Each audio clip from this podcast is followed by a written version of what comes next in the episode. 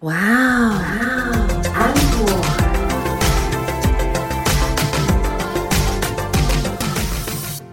欢迎收听《哇 Uncle》，我是 Echo 阿可。我是安妮塔。我们今天是第二季的第一集，哇塞，第二季好像也没有什么了不起，因为我们第一季只有二十集，所以第二季我们希望可以做到二十一集。是一个很了不起的 事情吗？我觉得是啊，至少我们没有停更嘛，至少我们有坚持在这条道路上，是不是很感动？希望可可粉们继续支持我们，好不好？然后请继续号召可可粉们一起来入坑。希望我们聊的东西可以给你有一点点的想法跟回馈，然后让你的人生觉得有一点不一样的地方。所以，我们第二季跟第一季到底差别在哪里？第二季会比较短，我是指长度，节目长度讲清楚。对，集数会变多，但节目长度会变少，这样子。因为主要是之前因为我们内容太丰富。因为你要讲太丰太丰富，自己讲还自己笑出来。那所以有很多人跟我们反映说，他希望我们一集只讲一个主题，就是专注在一个主题上面，这样我们好讲，你们也好听。对，但是呢，我们怕你们适应不良，所以我们今天第二季的第一集的这个主题呢，它就结合了职场加上奇怪的知识。叫做适应不良症，对，就是我们刚刚已经有没有前面先抛梗了？什么叫适应不良症？其实这个很多年轻人身上特别会有，但也不针对年轻人，很多中年人他在换工作的时候，也有可能会因为压力而造成适应不良症。可是我觉得是因为压力吗？我觉得有些时候是可能自己内心有一块是。下不去的，什么意思？就是有心里面有一些包袱没有丢掉，或者是说他根本就没有准备好要就是接受挑战，所以才会有适应不良症。怎么说呢？像我有一个真实案例，就是在我的职场当中，有一个才刚进来公司大概几个月的年轻的妹妹。那她在学校的时候，其实是一个风云人物，所以当时主管在 interview 她的时候，也会觉得说，那你进到公司来之后，一定会表现得非常的好。可是这几个月下来，发现他其实表现的好像没有我们预期中的好。那再加上他自己可能也在工作中就是有受到挫折这件事情，所以他其实在整体的工作表现上，就会让人家打问号。那后来怎么处理呢？后来就是由我这个人美又心善的安妮塔姐姐出手相救喽。各位可可粉们，在听我们节目的时候，有一件事情呢，我要先跟新来的可可粉说，就是你们要习惯两个主持人很喜欢自吹自擂。当然啦，也有可能都是事实。不是有可能是都是事实。对对对对对，除了说自己长得像前锋之外，我是说安妮塔像嘛。好啦，就是我我其实觉得后来发现说，纵观以前的职场，好像真的有蛮多年轻人，他们可能在学校真的是风云人物，因为受到了非常多的夸奖，然后以及就是觉得成就好像很轻易的就可以取得了。那导致于进入职场之后，他们突然惊觉，他们用以前的方式在做事情的时候，其实是没有办法得到回馈或者是称赞的时候，就会开始不适应。我之前有一个学长，嗯，他在我们学校也是风云人物，他就是一个呃社团的社长，嗯，那他的社团呢，就是属于带团康活动的那一种社团，很受女生欢迎的那一种，哎，对，所以他女朋友当然就是也很多，这样，我的嫂子也没有断过。那虽然他长得就是也不是我们一般人眼中标准的帅哥，你刚刚是不是想讲四个字？什么？乖什么瓜之类的，没有没有没有，那是你讲的，不是我讲的。总之呢，他虽然不是长得特别好，但是因为他的一个活动技巧或者是主持技巧，就会让他变成风云人物，然后也很受学校的一些学生的欢迎嘛。可是毕业以后啊，他就跟我们大部分的人都失联了。啊？为什么？因为像这种人应该。非常会积极的跟大家保持感情才对啊。而且通常这样子的风云人物，我们都会期待说，他毕业以后，可能呃公司上面或者是工作上面也应该会特别有成就。嗯这是大家对于这样风云人物的一个既定的期待跟印象嘛。对，可是因为他大我两届，嗯所以他毕业以后，呃，我跟他比较亲，因为我在学校叫他师傅，嗯因为他教我一些主持技巧嗯跟带活动的技巧。那可是毕业以后，他就一直都没有跟我联络。然后我呢要找他，我也找不到他，我也觉得很奇怪。嗯后来我们有一些共同的朋友，可能我们中间还有在联络上。那我就问他说：“哎，那我这个学长师傅对学长师傅他怎么了？”他就跟我说，他过得不是很好。为什么过得不是很好？因为他在学校是风云人物，，对。毕业以后他就是到了职场上，对，那他就是菜鸟，嗯。那他就是新鲜人，所以他从头学起。他以前受到的那种瞩目跟光环，不太可能在职场上面，就是他刚进去，人家就会把他当成 star 一样的看待。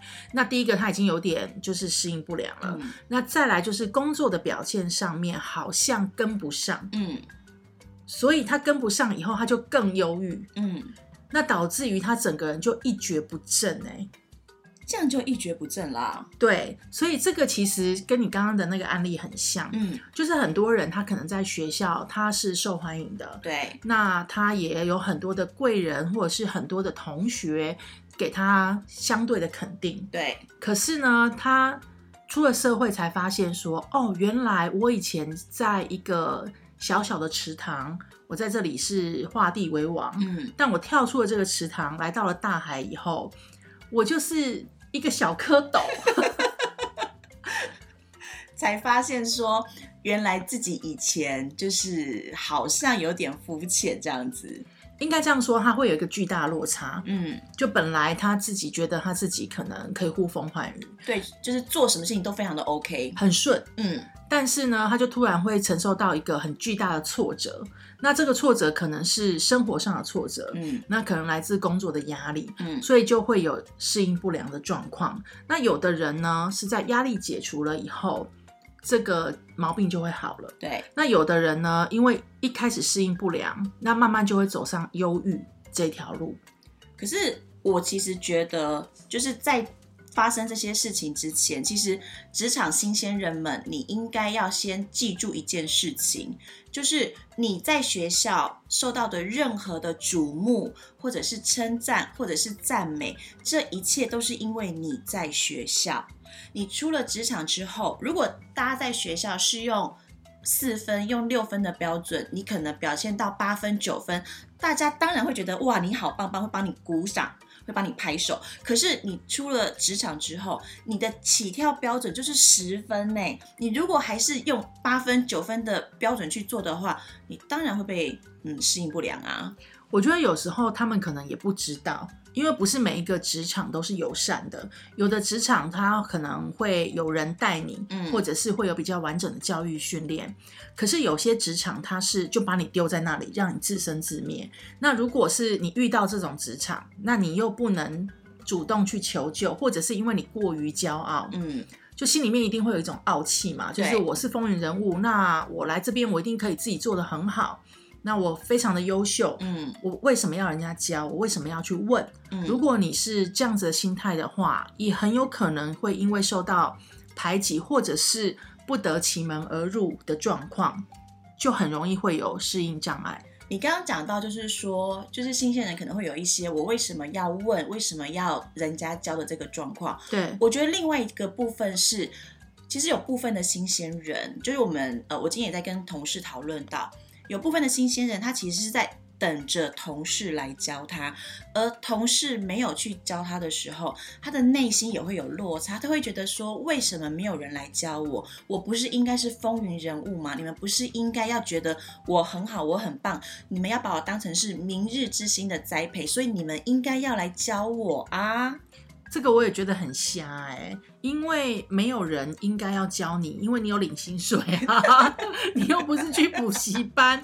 这个特别是在职场，我觉得新鲜人真的要有一个正确的观念，就是没有人有义务教你。那当然，这个前辈愿意教你，那你就要好好的珍惜。心存感激呀、各位。，对，而且我觉得有感恩的心的人，到哪里都会成功。